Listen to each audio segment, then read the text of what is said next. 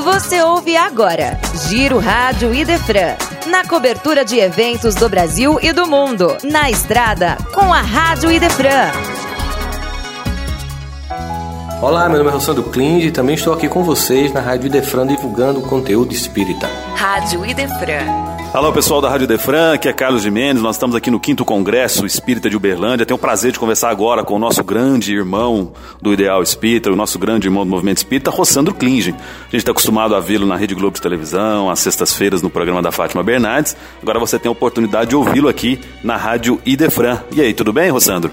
Ô, Carlos, tudo bom? Um prazer a todos que estão nos ouvindo aí em Franca e ao redor, né? Então, uma alegria a gente estar tá junto aqui. Manda ver as perguntas. Vamos lá então, para não perder tempo, eu queria te perguntar o seguinte: o tema do congresso é o Sermão da, da Montanha, as Bens-aventuranças. Eu queria te perguntar, até de uma forma light, uma forma de brincadeira, se o espírita, de forma geral, carece de um sermão, mas não desse sermão bíblico, aquele sermão enérgico que o pai e a mãe às vezes faz lá com o filho, que puxa a orelha. Na sua opinião, o espírita, de forma geral, carece de um sermão, Rossandro? Eu acho que a gente carece, no sentido que você está colocando aí, é de um chamamento para a ordem e para a tarefa, né? É como se fosse assim, ó, lembra para que você está aqui. Lembra que te trouxe aqui. Lembra que você pediu para estar tá aqui. Lembra que você implorou para o Cristo para voltar para aqui, para desfazer o que fez. Merece. Eu acho que isso não deve ser dado de fora, não, porque não funciona. Tem que ser dado por dentro de nós mesmos. A gente tem que se dar um sermão quando acorda. Sabe aquela proposta de Santo Agostinho, que ele tem lá no Livro dos Espíritos, fazer um checklist final da noite? Assim, olha, como é que foi meu dia, o que, que eu poderia ter melhorado, o que, que eu fiz que não deveria ter feito, o que, que eu disse que não deveria ter dito. A gente deveria fazer um, um, uma pré-lista antes de acordar, né? Tem uma prece da irmã Ismalha no livro, acho que é o segundo livro da série André Luiz, eu acho que é Missionários da Luz, se não me engano ela está lá e ela começa a fazer uma prece. Eles estão descendo para a terra, eles descem direto agora passando por várias zonas, chegam lá numa, num campo avançado, num umbral de serviço, e a Ismael vai fazer uma prece. Ela diz assim: Ao Senhor Supremo de todos os mundos, de todos os seres, recebem, Senhor, o nosso agradecimento de filhos devedores do teu amor. E lá para Chantas ela diz assim: Seja para teu coração cada dia o nosso primeiro pensamento de amor, e seja para a tua alegria, nossa, é, para a tua bondade, a nossa alegria de viver.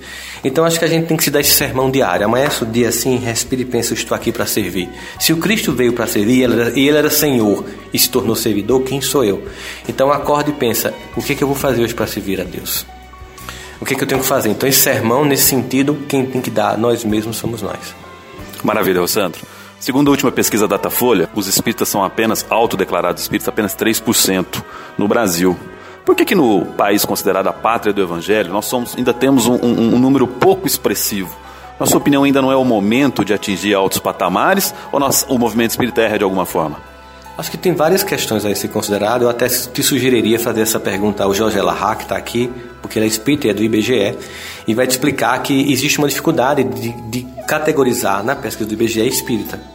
Então, eu acredito que esse número é muito maior do que é colocado na pesquisa do IBGE. Ele vai te explicar isso de forma muito clara, acadêmica, baseado na experiência que ele tem no IBGE. Por exemplo, tem gente que acha que pai de santo é espírita, nada contra. Tem gente que acha que candomblé é espírita. É, aí eu digo o quê? Espírita, espírita kardecista? Só espírita, kardecista, espírita cristão? Então há uma dificuldade de você definir a título de pesquisa o que é espírita. E essa é uma discussão feita na universidade, eles que decidem como a pergunta vai ser feita. Diferente, católico, evangélico, é isso aqui, tá? É muito mais fácil se identificar. Embora tenham várias denominações evangélicas, mas você é evangélico.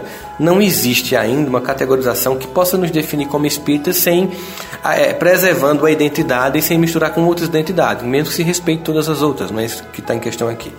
Dito isto, podemos chegar a uma outra questão.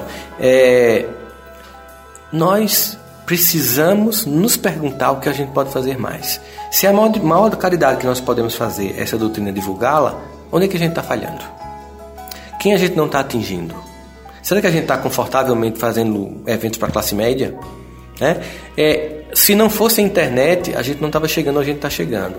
É, hoje em dia eu percebo que quem mais ajuda na divulgação da, da doutrina é o trabalho feito nas, na internet, nos canais. É, é, a divulgação das palestras na internet. Eu escuto de muita gente, né? Vez eu estava no aeroporto de Guarulhos, um monte de gente estava numa fila de um voo para Curitiba, veio tirar foto comigo.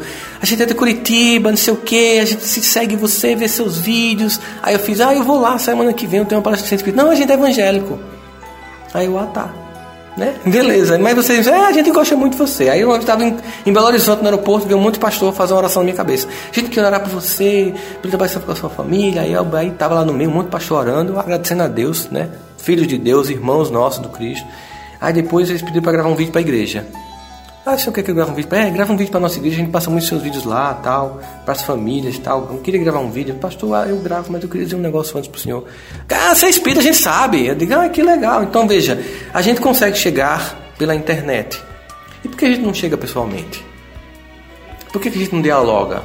Por que, a gente não está não tá mais nos presídios? Por que, a gente não está nas favelas, nas comunidades? Entende? Por que a gente está falando só para um grupo só? Né? Não estou dizendo que está acontecendo com todo mundo, mas acho que nós temos maturidade enquanto movimento espírita de fazer autocrítica.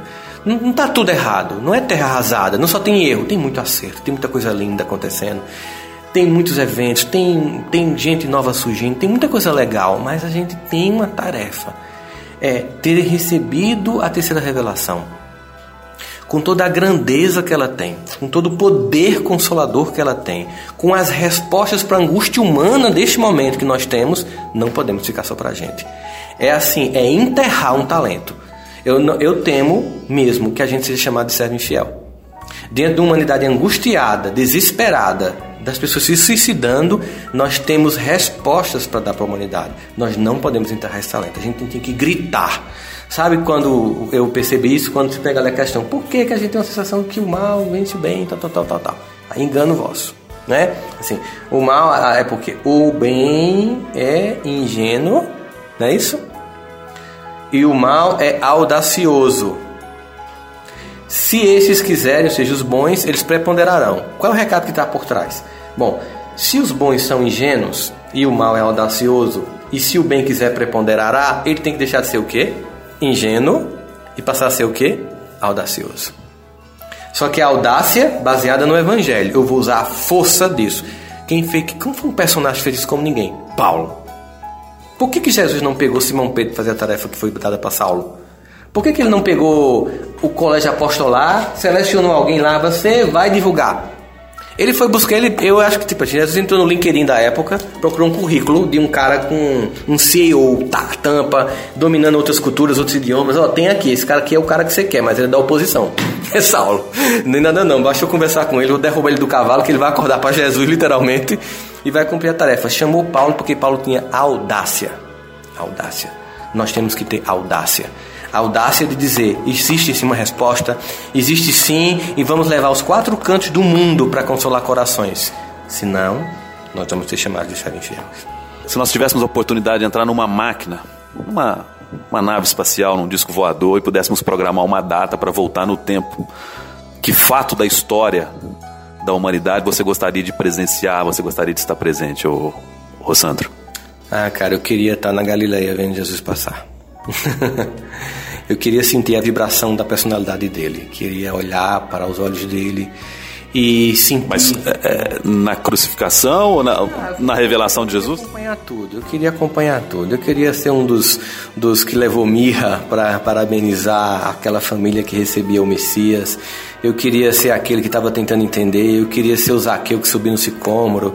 Eu queria estar na hora que a mulher pegou nele e parou de sangrar. Eu queria ver ele cuidar o leproso. Eu queria ver ele, sabe, curar o cego Bartimeu. E eu também queria ver ele, ele morrer por nós, fisicamente e espiritualmente permanecer do nosso lado.